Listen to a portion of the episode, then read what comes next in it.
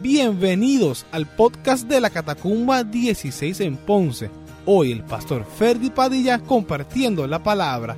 Esperamos que sea de edificación a tu vida. Pues mire, hemos estado hablando y comenzamos, ¿verdad? Esta serie de presentándole mis amigos de esta locura. Y hablamos primeramente de mi amigo Lot, ¿verdad? Y aquellos que no estuvieron, pues lo pueden ver en la aplicación y demás. Y hemos llamado a esta serie Mis amigos de esta locura. Y si usted se pregunta, pero ¿por qué pastor dice eso? Porque es que la escritura dice, ¿verdad? Que para el mundo esto es locura. Pero para aquellos que creen es poder. Y para mí es interesante y reconfortante ver que todos estos grandes hombres y mujeres que el Señor dejó escrito fueron hombres y mujeres igual que tú y que yo. Y que Dios los usó. Y que Dios permitió que dos mil y pico años después habláramos de ellos. Y que Dios nos muestra que por gracia y misericordia Él también nos puede usar. Podemos ser embajadores de su gracia, de su presencia.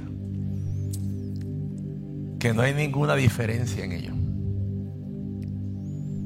y que tú y yo podemos ser útiles en las manos del Señor. Pero hay que ponerse en sus manos. Y comenzamos a hablar de Moisés, ¿verdad? Y llamamos a esta parte de Moisés las razones de Moisés para no servir. Las razones de Moisés. Le llamamos razones porque cuando usted le dice a alguien, esa excusa no me gusta, dice, no, yo no te estoy dando una excusa, yo te estoy dando una razón pues para que usted y yo las recibamos, pues, pues le llamamos las razones. Y brevemente, usted sabe que Moisés, después de haber matado al egipcio y estar en el desierto y todo eso que le damos la anterior, el Señor se le aparece a través de la zarza ardiendo, le habla, le da un llamado yo me asombraría, yo creo que Moisés también se asombró de ver un milagro, porque ¿verdad? Es como usted ver eh, el palito de limón de su casa prendido en fuego, pero que no se consume. Está ahí con los limoncitos y todo, ¿verdad? Así que eso asombraría. Y le pasó, tal vez nos pasaría como Moisés, salió cogiendo para averiguar qué estaba pasando. Y desde ahí el Señor le comenzó a dar instrucciones. Quítate el calzado, porque la tierra que vas a pisar. Y después le da un llamado de ir a libertar al pueblo. Y hablamos de la primera y la segunda excusa. Después de haber escuchado la voz del Señor Moisés le dice, ¿quién soy yo? Sacando lo viejo, ¿no? La segunda le dice, eh, me preguntarán cuál es tu nombre, quién me envió. Y ahí nos quedamos. En esas dos razones. E íbamos a entrar en la tercera razón que le dio Moisés al Señor para no hacer lo que el Señor le enviaba a hacer. Y la tercera es que no me van a creer. Esta es versión Ferdi habla hoy. ¿Verdad? Así que oramos. Amado Señor, te damos gracias. Gracias, mi Dios, en esta mañana. Te pedimos, Señor, que tú nos hables. Deseamos escuchar tu voz. Que prepares nuestro corazón. Que podamos decirte, Señor, heme aquí. Que podamos, Señor, eh, poner todas nuestras razones a tus pies para que tú nos hagas útiles en tus manos. Porque tú tienes propósitos con nuestra vida. Propósitos que no entendemos, pero tú los tienes. Tú no descartas a aquellos que te creen y a aquellos que han decidido poner su vida en sus manos para que tú las transformes. Y Dios, que seas tú hablándonos. Porque deseamos ser una iglesia viva. Una iglesia viva. Que podamos hablar de un Dios vivo. De un Dios que salva, sana, restaura, da segundas y terceras oportunidades y viene pronto. Gracias papá. En el nombre de Jesús. Amén. Y esta razón, ¿verdad? Para que abran su Biblia en Éxodo, capítulo 4.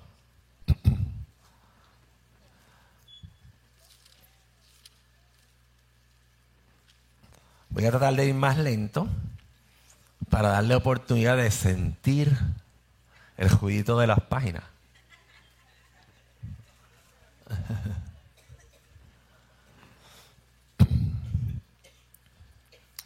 En Éxodo 4.1 dice, voy a leer un poquito para atrás para que vean por dónde vamos, ¿verdad?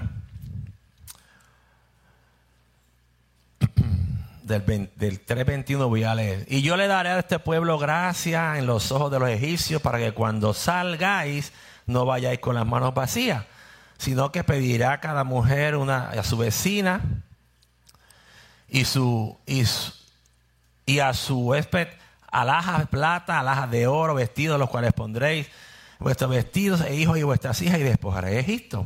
Entonces Moisés respondió diciendo, he aquí que ellos no me creerán, ni oirán mi voz, porque dirán, no te ha parecido Jehová. Versión boricua, no te creo, embuste, a ti no se te apareció nadie. En estos tiempos que tú te convertiste, que le entregaste a tu vida a Cristo, embuste. Eso no es así. Eso se te va a quitar. A mí me dijeron que se me iba a quitar. Pero casi 30 años después no se me ha quitado. Pero mis compañeros, los que me conocían bien, conocían a Ferdi y aún mis familiares pensaron que se me iba a quitar. Y Moisés le decía, le, tuvo temor a eso, porque entendía que el pueblo lo conocía por la historia que había pasado antes.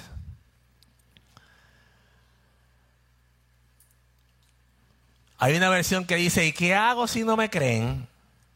¿O qué hago si no me escuchan? Esa es la versión palabra de Dios para hoy. Entonces tú, tú, uno piensa, cuando tú lees la historia completa, que a, esta altura ya Moisés tenía que estar convencido de que Dios le estaba hablando. De que era el Señor el que lo llamaba. Desde el principio él sabía. Pero muchas veces, entre lo que yo quiero y lo que Dios quiere, nos crean una lucha. Y tratamos de que lo que yo quiera vaya por encima de lo que Dios quiere. Y muchas veces nuestro carácter y lo que pensamos se interpone lo que Dios quiere hacer contigo y conmigo. Y Moisés, habiendo ya escuchado la voz del Señor y cómo el Señor volvía y le hablaba, y volvía y le decía, yo voy a estar contigo, todo eso, él volvía a decirle y a resistirse, ¿no? Tal vez tenía miedo a fallar. Porque hay veces que uno tiene miedo como a, como a meter la pata. Y eso nos pasa. Hay reuniones que a veces uno va pensando, Señor, que me porte bien, que no diga nada que no debo decir, que diga lo que debo decir. ¿No sabes? Que no se me seque la garganta. Uno va en esa, ¿no? Porque uno tiene miedo a quedar mal y a hacer quedar mal a otros. Y cuando las emociones se interponen o tus deseos se interponen en lo que Dios quiere hacer y lo que tú crees que eres o vas a hacer, te pasa como Moisés, te olvida de quién te está hablando. Se olvidaba de que era Dios mismo el que le estaba diciendo. Y eso nos ha pasado a muchos. Mira, hay veces que uno tiene tanto temor que cuando te dicen, mira, este, vea esto, si, va, vamos para el culto, si Dios quiere. Y yo, ya gracias a Dios, a que todo el mundo se le quitó, porque mi contestación siempre va a ser, avísame cuando Dios no quiera que te congregue, para yo también usarla. Porque Dios quiere que todos le busquemos, ¿verdad? Y muchas veces ese si Dios quiere es tener temor a que ese domingo no llegue o que no vaya o que no lo haga.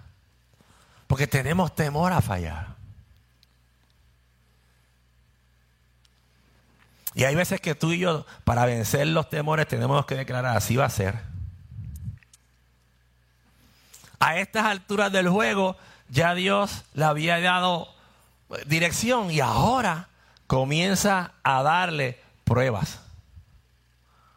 Te voy a dar una prueba. Y dice, la vara. Éxodo 4, 2 al 5. Y Jehová dijo, ¿qué es eso que tienes en tu mano? Y él le respondió, una vara. Y él le dijo, échala en tierra. Y la echó en tierra. Y se hizo una culebra y huía de ella. Le dio otra prueba. Éxodo 6, 8 dice, luego el Señor le dijo a Moisés, ahora mete la mano dentro de tu manto. Entonces Moisés metió la mano dentro de su manto y cuando la sacó, la mano estaba blanca como la nieve, afectada por una grande enfermedad de piel.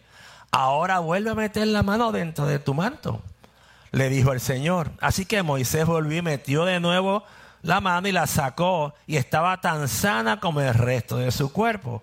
El Señor le dijo a Moisés, si no te creen ni se convencen con la primera señal milagrosa, se convencerán con la segunda. Pero también en Éxodo 4 nos dice, y si no te creen ni te escuchan aún después de estas dos señales, entonces recoge un poco de agua del río Nilo y derrámala sobre el suelo seco. Y en cuanto lo hagas, el agua del Nilo se convertirá en sangre sobre el suelo. Esto no era solamente, en realidad, esto Dios no lo estaba haciendo por los que no se, lo iban a escuchar. Lo estaba haciendo por Moisés. Muchas veces Dios permite y nos habla no por lo que vamos a hacer, sino para que entendamos quién nos está enviando. Cuando repasaba la escritura, volví y me acordaba cuando el Señor, cuando pasé por el arresto respiratorio, que me declararon muerto y Dios tenía otro plan. Cuando el médico vino a hablar conmigo, Después que pasaron un tiempito y empezaron a hacer preguntas raras. Pues, ¿Qué le pasa a este? Pues, ¿cómo, tú te llamas? ¿Qué tú haces aquí? ¿Cómo se llama tu esposa?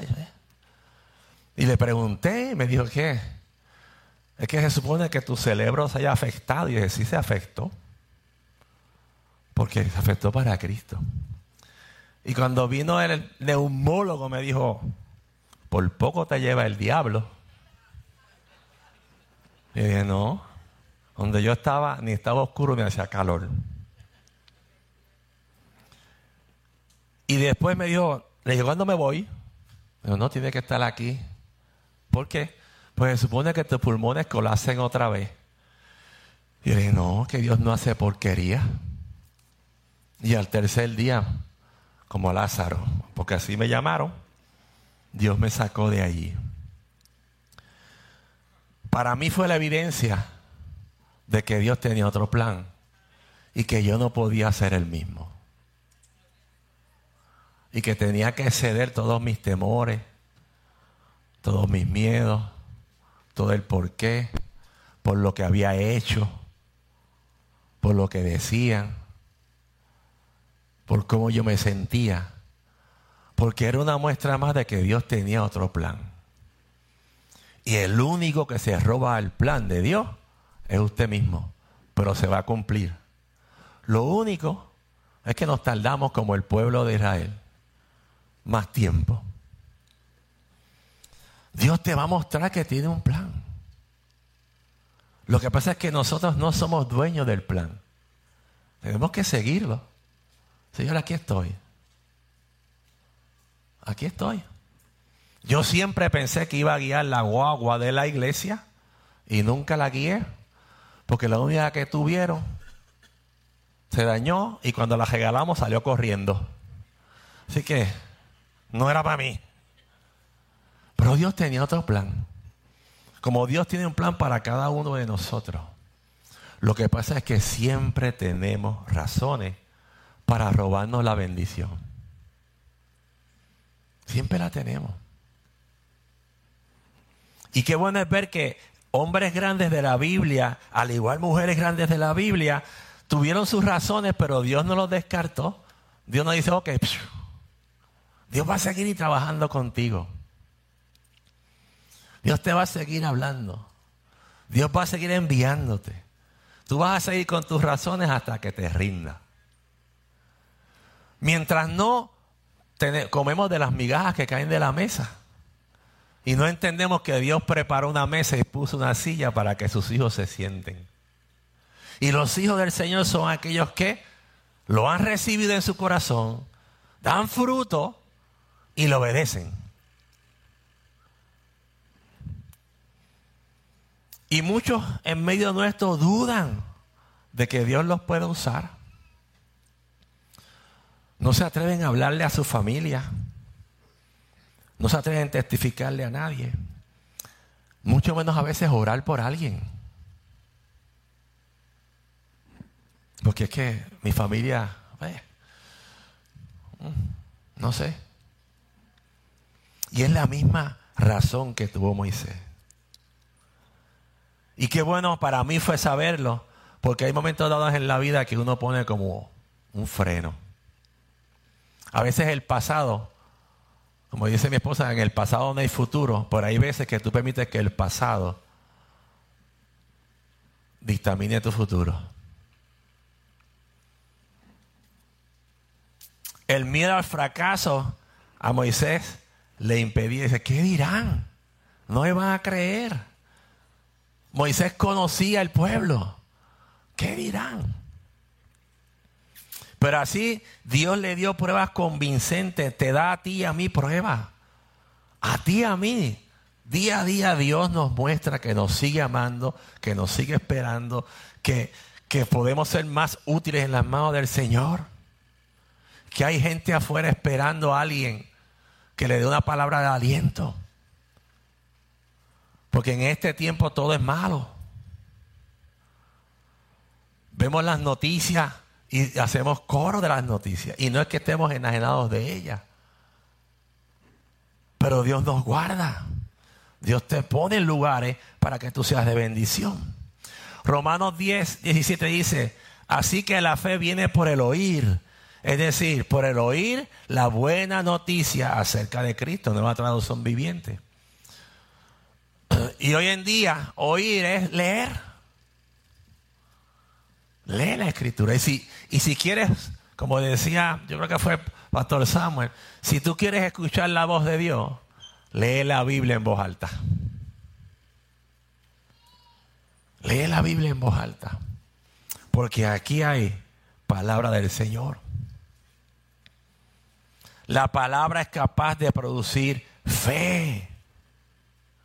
Hay veces que, yo, que uno se repite en el diario vivir. Yo le, yo le digo, yo, yo uso, tengo grabado aquí en, muchos momentos en mi vida. Señor, todo lo puesto en Cristo que me fortalece. Todo lo puesto en Lo uso frecuente. Y como ustedes saben, cuando voy a correr bicicleta y corro bicicleta con gente más joven que yo, y vamos lejos y la fuerza ya va. Entre la edad y lo demás se me está quitando. Yo empiezo, Padre, todo lo pone en Cristo que me fortalece. Tú me vas a dejar llegar, no me vas a dejar en vergüenza. Yo sigo para adelante. Y yo creo que entre mi repetición y el Señor me permite llegar me permite estar en lugares. Porque la escritura produce en ti un cambio. Por eso es que invitamos siempre a que, lea a que la lea, porque produce un cambio de paradigmas. Y aquello que usted cree que Dios no puede hacer, descubre que Dios lo está haciendo. Y aquello que usted cree que usted no lo puede hacer, descubre que con Cristo sí se puede hacer. Porque Él tiene ese plan. Nuestro plan es para nosotros. El plan de Dios es para el mundo entero. Nuestro plan es para nosotros. Y tal vez cerca de nuestra familia.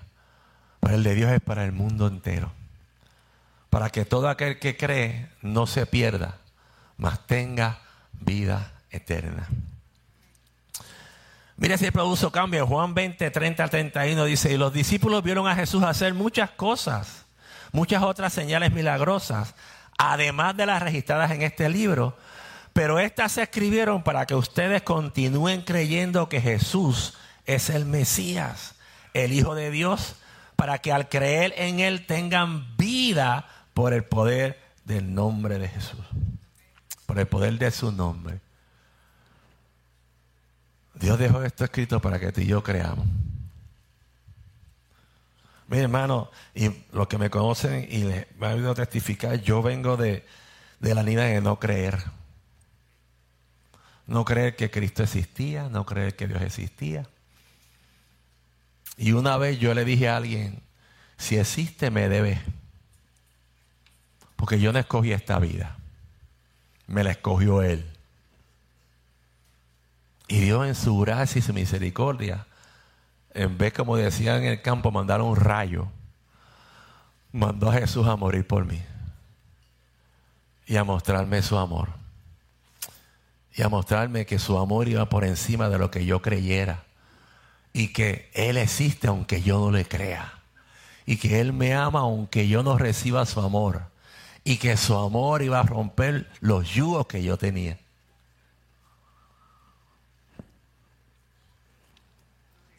En la escritura hay evidencias.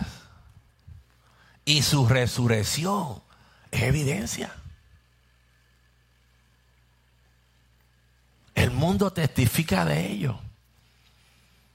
La escritura habla de, de, los tiempos difíciles. Y vivimos tiempos difíciles siempre.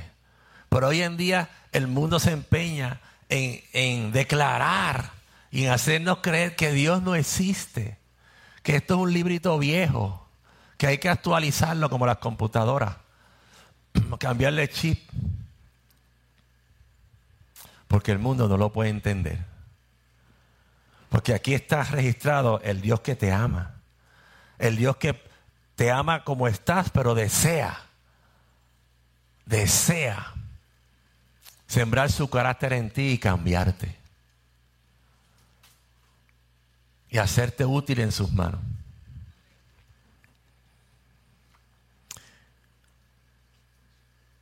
Y yo no sé usted, pero tal vez en este momento, cuando usted leía la escritura, dice, contra, yo creo que ya Moisés debe haber dicho que sí. Con las pruebas que Dios nos ha dado de amor, tú y yo podemos decir, mira, yo quiero servir. No sé en dónde, pero aquí estoy. Yo, quiero servir. No hay, yo no tengo ni dinero ni tiempo para pagarle al Señor lo que ha hecho por mí. Lo menos que puedo hacer es honrarlo y servirle. La mía sigue siendo mucha, pues cada día los obreros son menos. Cada día. Y tú y yo, por amor a Dios, por amor a lo que ha hecho en tu vida, Lo menos que puedo decir, Señor, yo quiero ser útil en tus manos. ¿En qué puedo servir? ¿Qué puedo hacer? Aquí estoy. Pero no solamente eso, ya, ya casi, casi, pero Moisés sacó otra razón. Dios le dio señales, imagínense.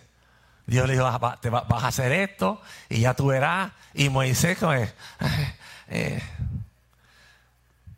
ya le dijo, es que, es que mira, es que a mí me, pesa la lengua, soy gago. Y dice, soy tardo en el habla y torpe de lengua. soy gago, tengo frenillo, lo que fuese.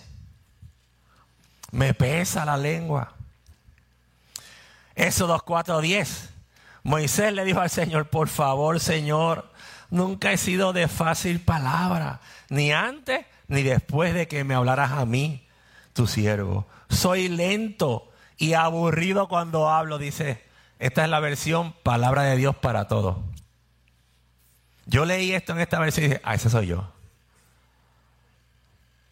Y yo, si no hago mi chiste, aburro. Y cuando mi esposa y yo viajamos para San Juan, si ella no me habla, nos ampliamos las millas en silencio y bajamos en silencio, no porque estemos enojados, sino porque yo no hablo mucho.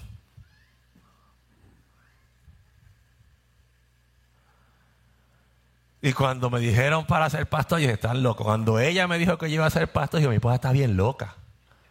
Ahí. Porque ella fue la primera que me lo dijo, la, la brava que se atrevió a decirme. Porque yo sabía que yo no hablaba mucho, que se me enredaba la lengua a veces.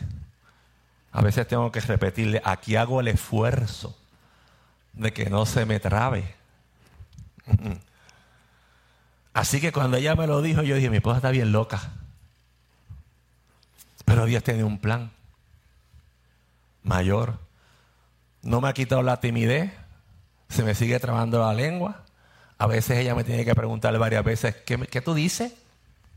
A la tercera me molesto, pero tengo que entender. A veces me dice que hablo para adentro, pero tengo que entender que eso es lo que ella recibe, porque eso está aquí. Eso está aquí. Tal vez no es un impedimento físico, sino emocional. Tiendo a hablar bajito.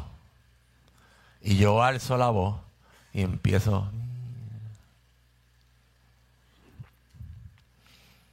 Pero Dios, con todo y eso, le dio la real gana de ponerme aquí. Moisés le dice, mira, yo no hablo bien. Pero sabes que las excusas o las razones a Dios no lo conmueven. Dios dice, ay bendito, es verdad. Yo te creé así. Ay, no. Él conoce a quienes Él llama. Dice Éxodo 4:11. Y Jehová respondió, ¿quién dio la boca al hombre? ¿O quién hizo al mudo y al sordo? Al que ve al que ve y al ciego. No soy yo Jehová. Porque tus razones te roban la visión de con quién habla y quién te habla. Es que yo soy así.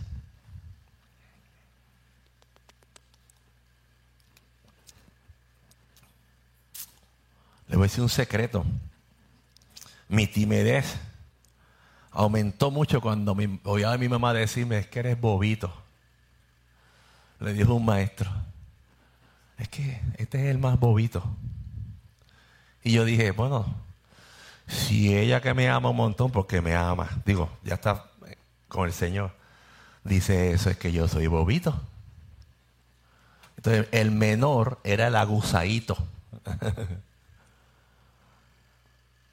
Así que yo pasaba por los salones y como único sobresalía era porque me llamo Silvestre y no había otro Silvestre. Pero no levantaba la mano. Cuando la maestra miraba, ¿quién sabe esto? Yo era de los que, como si la maestra no te viera. ¿Quién bajó la cabeza cuando preguntaba? ¿Ah?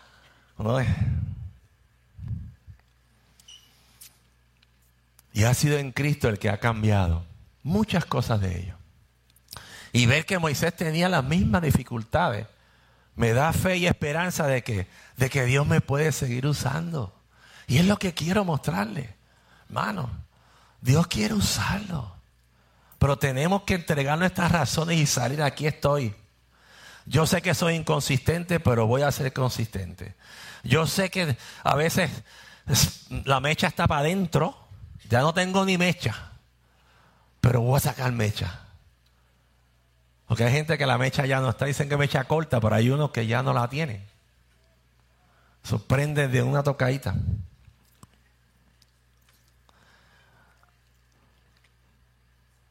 Dios es capaz de compensar las deficiencias de cualquiera. Dios es capaz y Dios lo va a hacer contigo. No le quita la gaguera, no quita la timidez, no quita todo eso, pero Él está ahí. Él tiene siempre un plan A. Y Dios le dice a Moisés, Éxodo 4, 11 y 12.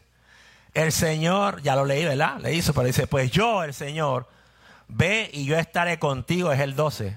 Ve y yo estaré contigo cuando hables y te enseñaré lo que debes decir. Mira, le iba a dar, le iba a dar el examen contestado. Dale, eso pasa acá. Te va a dar el examen con todas las preguntas contestadas. Vete que yo te voy a decir. Tengo un apuntador aquí al oído, le iba a decir. Olvídate, abre la boca, que yo te voy a decir. Dios va contigo y te dice, yo te voy a decir. Y es como cuando el Señor empieza a quitarte. Sí, pero. Cuando alguien empieza a quitarte las excusas y te, y te pone como en manifiesto. ¿Cuál otra? Pues yo creo que el Señor tuvo ese trato con Moisés. Ok. Yo sé lo que has pasado, yo sé lo que has vivido, yo sé lo que pasó, yo fui el que te llamé, estás en el desierto, pero ¿sabes qué? Moisés se acomodó al desierto. Hay gente que se acomoda a sus lugares malos difíciles. Es como esto me tocó a mí. Y Dios quiere sacarte de ahí. No, no. Se sienten cómodos en esos lugares. Y Moisés, después de haber estado en palacio, se acomodó al desierto. A cuidar el ganado de otro. A no desear ni el de él. A no desear hacer la voluntad de Dios a no desearlo. A ir todos los días al desierto con, el ganado de su suegro. Pero Dios tenía un plan. En ese desierto Dios cambió. En ese desierto el Moisés joven, impulsivo que llegó, se convirtió en un hombre maduro, con temores, pero maduro. Sabía lo que era habitar en lugares buenos y sabía lo que era crecer en lugares difíciles. Y cuando llegó su tiempo, Dios entonces dijo, ok, este es tu tiempo. Ahora. Pero en el tiempo de madurez siempre nos van a salir razones. Siempre. Siempre. Cuando a uno se le acaban las razones, siempre tiene la verdadera al final guardado. Uno empieza a tocar, pero hay una que es la, la que en verdad, cuando dice, mira, la verdad, la verdad. O cuando te dicen, después de que has hablado como una hora, dicen, te voy a decir la verdad. Dice, adiós, cara. O sea, que llevamos una hora mintiéndome. ¿Te no la pasa eso? Te voy a decir la verdad yo. Pues Moisés hizo eso. Éxodo 13. Después de haber escuchado todo eso, Después de que el Señor le dijo todo. Después de que el Señor le quitó las razones. Le dijo, mira, yo voy contigo, mi hijo. Yo te doy el examen. Yo te voy a hablar al oído. Yo te voy a decir lo que vas a decir. Yo te voy a dar poder para que hagas milagros. Yo te voy a... Moisés le dijo, ahí envía otro. Versión Feliz habla hoy. Léala allí y dice, eso 2.4.13, palabra de Dios para todos, dice, pero Moisés dijo, por favor Señor, manda otro. Moisés no quería ir.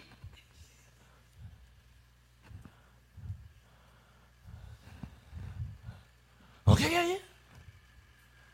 Se le acabaron. Tuvo que sacar lo que había de lo profundo del corazón. Porque Dios va a seguir insistiendo en tu corazón hasta que tú saques la verdad. Lo que a ti te tiene enclaustrado, lo que a ti te hace infértil, lo que a ti te hace no productivo, Dios va a seguir hasta que tú dices, es que esto. Si no, pregúntele a Pedro más abajo.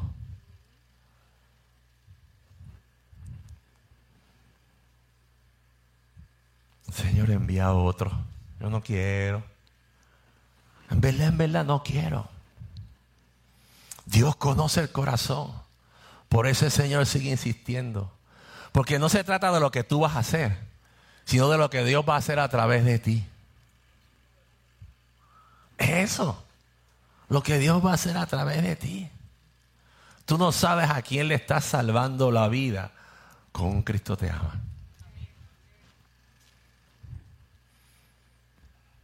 Tú no sabes a quién tú estás librando de cometer eh, cualquier cosa.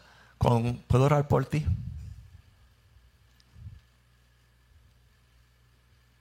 No sabes. Tú no sabes a quién le puedes cambiar la ruta. Porque en algún momento dado traíste una palabra. En los lugares que nadie se lo espera. Allí en los desiertos que tú seas la zarza ardiendo. Y no es que seas Dios, sino que seas la diferencia en los desiertos de otros. Así que Moisés sacó la verdad. Dijo, ya no, ya no le quedaban piedras para sacar. Dijo, mira, Señor. En verdad, en verdad, tal vez si fuera boricua le hubiese, Señor, te voy a decir la verdad. Es que no quiero ir. Pero el Señor ya tenía otro plan. Él tenía un plan. Él no iba a decir, ok, Moisés bendito. Perdóname que te esté empujando. Perdona que te esté empujando, sí, está bien. Quédate aquí. Yo, yo, yo voy a enviar a otro. No, no, no, no. No. Eso 4, 14 al 16 dice, entonces el Señor se enojó con Moisés y le dijo, ¿está bien? Te voy a dar a alguien para que te ayude a tu hermano Aarón de la tribu de Leví. No le dijo, está bien, no vaya. Dijo, no, está bien. Te voy a enviar con tu hermano. Oh, pero. Eso no era. Eso no es. Tú no me estás entendiendo, Señor. Tú no ves. Que yo soy gago, que yo soy esto, que soy lo otro. Y ahora te acabo de decir la verdad. No quiero ir. Pero Dios tenía un plan con Moisés para el pueblo. Que a él lo iba a bendecir también. Y dice, estoy leyendo la versión Palabra de Dios para todos, ¿sabe? Por si acaso, es que esta a mí me gusta. Él sabe hablar muy bien y ya viene de camino. O sea, que ya el Señor le había hablado. Dale, ve. Le puso en el corazón, vete visita a tu hermano. Se pondrá muy feliz de verte. Habla con él y cuéntale lo que quieres que él diga. Y le dice, yo estaré con quién? Contigo y con él. O sea que no hay manera de zafarse.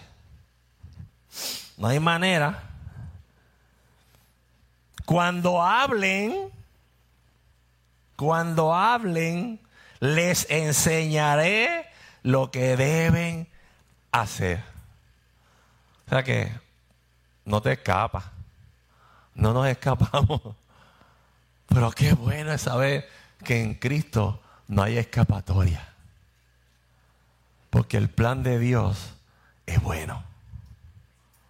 Es mucho más bueno que el nuestro. El plan del Señor es hasta la eternidad. El nuestro es hasta aquí.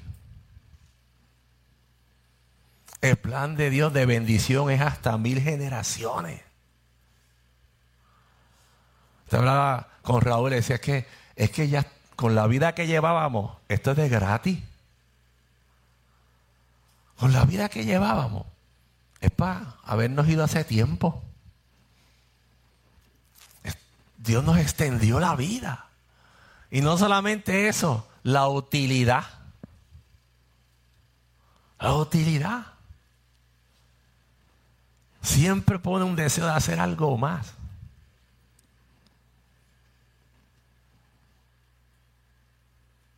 Ya Aarón venía de camino. Usted lee más abajo en Éxodo 4, 27. Mientras tanto, el Señor le había dicho a Aarón, ve a encontrarte con Moisés en el desierto. Entonces Aarón fue a encontrarse con él en el monte y lo saludó con un beso en la mejilla. Y el Señor le dijo, mira, arranca, ve, porque estoy trabajando con Moisés. ¿Sabes qué? Es interesante poder entender que hoy en día muchos de nosotros también intentamos utilizar nuestras propias razones para no cambiar, para no permitirle a Dios que moldee nuestra vida, para no servirle. Señor, yo quiero ser útil. Pastores, que a mí no me gustan los títulos. Es que yo no te voy a dar ningún título. Te voy a dar una tarea, un mapa, una escoba. Algo. Pastores, que yo, usted me conoce, pero más te conoce el Señor. Y uno de los milagros que Dios hace en la vida de uno es que de algo que fue productivo de hoy para mañana, Dios lo hace productivo para la eternidad. Hombres y mujeres que fueron sencillos en la historia, Dios los cambió y dos mil y pico años después tú y yo hablamos de ellos. Tú y yo hablamos de ellos. Y queremos aprender de ellos. Y la única diferencia de ellos, aparte de que no tenían computadora, es que decidieron creerle a Dios. Decidieron creerle a Dios. Y les pudieran haber llamado locos y demás. Pero decidieron creerle a Dios. Y servirle. Pablo más adelante nos dice en Primera de Corintios 2, 1. Primera de Corintios 2, 1. Y voy a seguir leyendo la versión Palabra de Dios para todos. Dice, estimados hermanos, cuando los visité, les anuncié el plan secreto de Dios sin usar palabras elevadas ni de gran sabiduría. Mire, hermano, porque a veces, tengo que confesarle que a veces uno escucha predicaciones que digo, Señor, revélame lo que dijo. O yo no, en español no crecí mucho. Pero qué bueno es que cuando yo leo la escritura, el Señor dejó la palabra en arroz bichuela para que tú y yo la entendiéramos. Y supiéramos que ella puede ser guía para nosotros. Pues decidí que mientras estuviera con ustedes, me olvidaría de todo, excepto de Jesucristo y que haría énfasis en, su muerte en la cruz. Estaba débil y temblaba de miedo cuando me presenté ante ustedes. Yo no anuncié el mensaje con palabras astutas como las que usan para convencer a la gente. Al contrario, fue el Espíritu quien con poder demostró que lo que dije es verdad para que su fe se apoye en el poder de Dios y no en la sabiduría humana. Pablo, aquel tipo que mataba a los cristianos, aquel que iba para arriba y para abajo, que estaba acostumbrado a dar instrucciones, que estuvo presente en la muerte de Esteban, dice, me temblaban los pies, me sentía débil, tenía miedo, pero eso no impidió que le hablara de Cristo. Eso no impidió que hiciera lo que tenía que hacer. Eso no impidió que el amor de Dios no fuese manifiesto a través de Pablo, allí, a través de sus cartas a, la iglesia de los Corintios. Y Dios a ti y a mí no nos quiere detener, pero quiere que le creamos. Quiere que soltemos nuestras razones, nuestras excusas Mira, nosotros conocemos a un pastor nuestro, ¿no? Eh, Celso Popín. Eh, y esto lo digo porque él lo ha dicho públicamente. Popín, cuando tú hablas con él fuera de predicar, él eh, tartamudea. Y lo dice, tan pronto se para aquí, algo hace el Espíritu con él.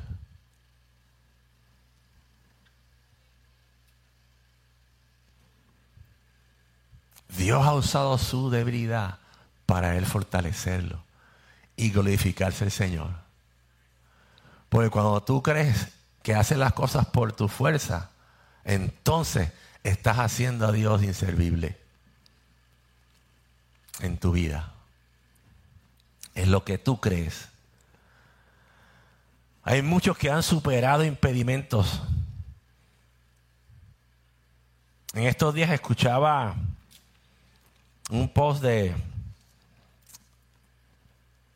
este bien famoso que nació sin manos y sin pie y se mueve. Él decía, los médicos dijeron que no podía caminar y ustedes saben que él con ese ese impulso va, y camina.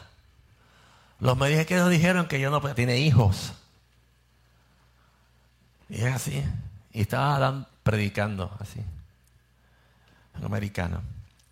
Y yo lo he escuchado, lo tuve que escuchar muchas veces, porque uno lo, ha escuchado en, en otros lugares, ¿verdad?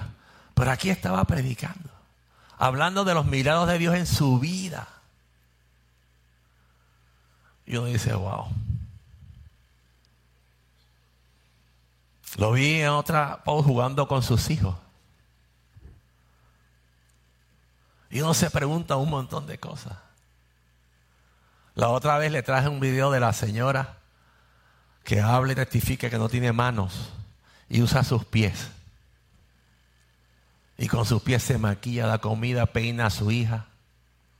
¿Y cuál es nuestra razón?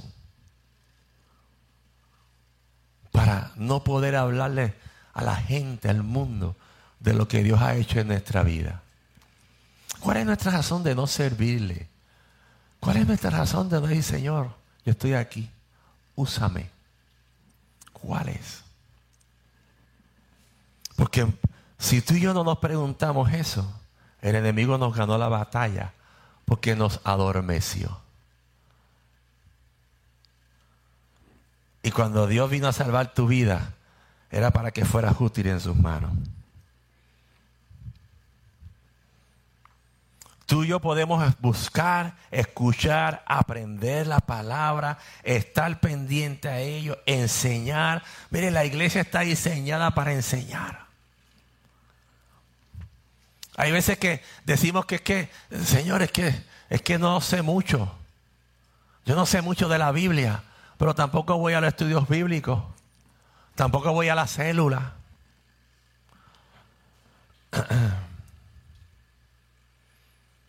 Y lo que estamos diciendo es que no sé, pero no me interesa saber.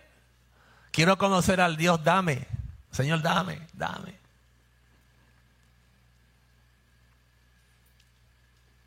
Pero cuando usted quiere conocer o a usted le llega una máquina a, su trabajo nueva, tiene, tiene que leer las instrucciones. O si le pasa como a mí, yo no soy hábil montando cosas. Y tengo la mala costumbre, porque al día de hoy la tengo, de que cojo las cosas, pongo la instrucción y empiezo a montar y siempre al chino se me olvida mandarme tornillos. Los otros días monté uno, una cosa que mi esposa compró.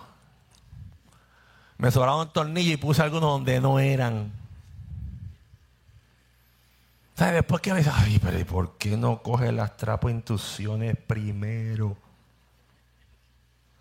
Entonces, se condolieron de ella y de mí, nos dieron otro stool. ¿Y sabes lo que hice? Abrí las instrucciones. Hice como hace mi hijo Esteban, puse los tornillitos donde iban. Y me fui tornillo por tornillo y lo monté. Y quedó bien. Y mi esposita quedó contenta. Mira, hermano, ¿te quiere conocer al Dios eterno? Aquí está. Aquí está. ¿Te quiere saber y entender que en Cristo se puede vivir una vida llena de gozo y conocer al Dios del sí.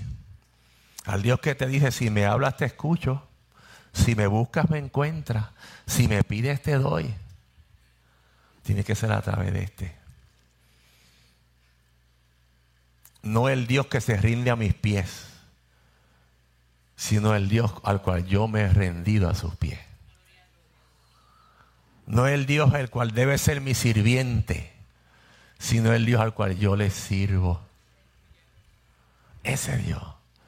Vivir una vida en Cristo es una vida de gozo, de aventura. Mira, hermano, de aventura. En el mundo, el gozo es de día a día. Deja ver qué para mañana. Deja ver qué. Deja ver cómo amanece el día de mañana, igualito que el día anterior. Pero en Cristo tú y yo tenemos algo diferente. Y tú se puedes levantar y, Señor, ¿qué hay para hoy? ¿Qué vas a hacer? ¿Qué vas a hacer hoy? Dice Hechos 10, 24 a 33. Voy casi, casi terminando. Al otro día llegaron a la ciudad de Cesarea. Cornelio los estaba esperando con sus familiares y amigos. Cuando Pedro entró, Cornelio se a recibirlo, se inclinó a sus pies, a los pies de Pedro, y comenzó a adorarlo. Pero Pedro hizo que se levantara y le dijo, levántate, yo soy tan solo un ser humano. Mientras hablaban, Pedro entró y vio que se había reunido mucha gente. Pedro les dijo, ustedes saben que no es permitido para los de mi nación reunirme o entrar a la casa de alguien que no sea judío. Pero Dios me ha mostrado que no debo menospreciar ni llamar impuro ni olinar a nadie. Así que cuando me llamaron, vine sin poner excusas. Bajo la ley, Pedro tenía cualquier razón para decir, para allá no voy. Para allá no voy. Uh Pero Dios lo llamó. Ahora les pregunto, ¿por qué enviaron por mí? Entonces Cornelio dijo, hace cuatro días estaba orando en mi casa y a esta misma hora, las tres de la tarde, y de pronto un hombre con ropa muy brillante se apareció delante de mí y él me dijo, Cornelio, tus oraciones fueron escuchadas y Dios ha tomado en cuenta tus contribuciones para los pobres. Así que envía a alguno de los hombres a Jope para que traigan a Simón, Simón Pedro, ¿no? A quien también llaman Pedro él se hospeda en casa de Simón, un curtidor que vive junto al mar. Y fue así como yo mandé por ti de inmediato. Y nos alegra que hayas venido. Aquí nos tiene para escuchar todo lo que el Señor te ordenó que nos dijera. Wow. Pero tenía las razones de la ley. No me es permitido la cultura Culturalmente no nos mezclamos. La ley no lo permite. Mi vida corre riesgo. Pero aquí estoy. Aquí estoy. Dios no detiene. Tú y yo hemos visto las cuatro, tú y yo hemos visto las razones que dio Moisés. Y se acuerdan la palabra que yo le dije que decía un amigo en la primera, si no usted no lo escucha, tiene que escucharlo. Un amigo mío decía, eso es guasimilla. Así que las excusas para el Señor son guasimilla. ¿Y qué es guasimilla? Eso mismo. Eso mismo. Nada. Una bolita de humo. En realidad, Dios no está pendiente a nuestras razones está atento a su propósito. Él sabe quién eres. Él nos creó y no nosotros a nosotros mismos. La razón verdadera envía a otro. Moisés no quería ir. Moisés no quería ir. Y Dios tenía un plan como tiene un plan para contigo y para conmigo. Si en verdad tú, tú quieres que Dios te use, tienes que decir, Señor, aquí estoy. En lo que tú quieras. Porque hay gente que quiere que Dios lo use en lo que Él quiere. Por eso yo uso siempre mi, mi cuento de la guagua. Yo quería guiar la guagua de la iglesia. Y me mandó a las catacumbas que no tienen guagua. Porque yo venía de pueblo pequeño. Y cuando, cuando joven, yo visitaba una iglesia porque, no porque era cristiana, que era una iglesia que hacían obras de teatro. Y ahí me gustaba. Y pues, y no, no te pedían que te convirtieras, pedían que fuera. Y allí yo veía el chofer de la guagua y me iba a buscar. Y te daba vueltas por el pueblo. Y hablaba con todo el mundo y conocía. Y yo, ay. Y yo me quedé con eso. Cuando vine a Cristo dije, ya yo sé cuál es mi llamado. Guiar la guagua. Y mira que yo hablaba, le decía, al pastor Rey Mato, vamos como una guagua. La guagua. Y ustedes saben, como les conté, sí hubo una guagua. Nos vendieron una guagua escolar en dos mil pesos. Y yo no tenía licencia de heavy. Pero me propuse sacarla. Y fui con el que ahora, con uno de los que ahora es pastor allí. Él sí tenía. Y la fuimos a buscar. Y la aprendió. Y yo iba de copiloto. Pero mira, los planes iban a las millas. ¿Cómo se saca la licencia de heavy? ¿Qué hay que hacer? Yo estaba ahí porque él se sentó donde yo me tenía que sentar. Y llevamos la guagua a un taller y la parqueó para que el mecánico la chequeara. Y sabe que la guagua no prendió más. Y el mecánico ahí estuvo casi un año. La guagua allí. Y yo iba cada rato al hormiguero a ver la guagua. Y me trepaba y me sentaba. Y lloraba por aquella guagua, Señor. Y un día, sentado allí como ustedes están, había un varón predicando de un ministerio de rehabilitación de adictos. Y mientras él predicaba, vi una voz y me dijo, regala la guagua. Y yo sé que me hizo ese, diablo malo. ¿Cómo va a regalar la guagua? Y el hombre sigue predicando regala la guagua. Y después yo se lo decía al pastor y él va a decir que me lo diga a mí. Y yo me eché para adelante. Y le dije al pastor, pastor, yo no sé si soy yo, pero hay una voz que me dice que le regalemos la guagua. Y él miró para y dijo, pues vamos a dársela. Y pues que no prende, tranquilo. Y fui con el copastor que la guió por primera vez al taller. Y se montó en la guagua. Y yo iba seguro de que la guagua no iba a salir. ¡Fum! La guagua aprendió. Y llegó a Peñuela, Zafá. Y a los dos días me la pasaron de frente. Porque no era mi plan. El plan de Dios era que yo guiara otra cosa. A otros a Cristo. A mi familia a Cristo. A mí al Señor. Era otro plan. Y la única guagua que he guiado son las nuestras. Y las alquila. Lo que quiere decir con esto, hermano, es que ponerse en las manos del Señor, usted se tiene que poner las manos del Señor sin condiciones, Señor, aquí estoy. Sin razones, aquí estoy. Aquí estoy. Tú sabes lo que guardo en mi corazón. Tú sabes lo que yo pienso.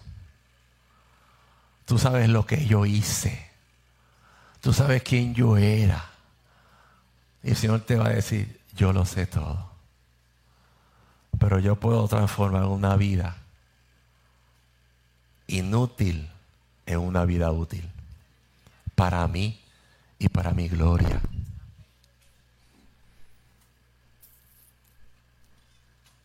Ser útil en las manos es decirle, Señor, aquí estoy. Cámbiame. Moisés estuvo 40 años allí no perdiendo el tiempo. Dios lo fue madurando.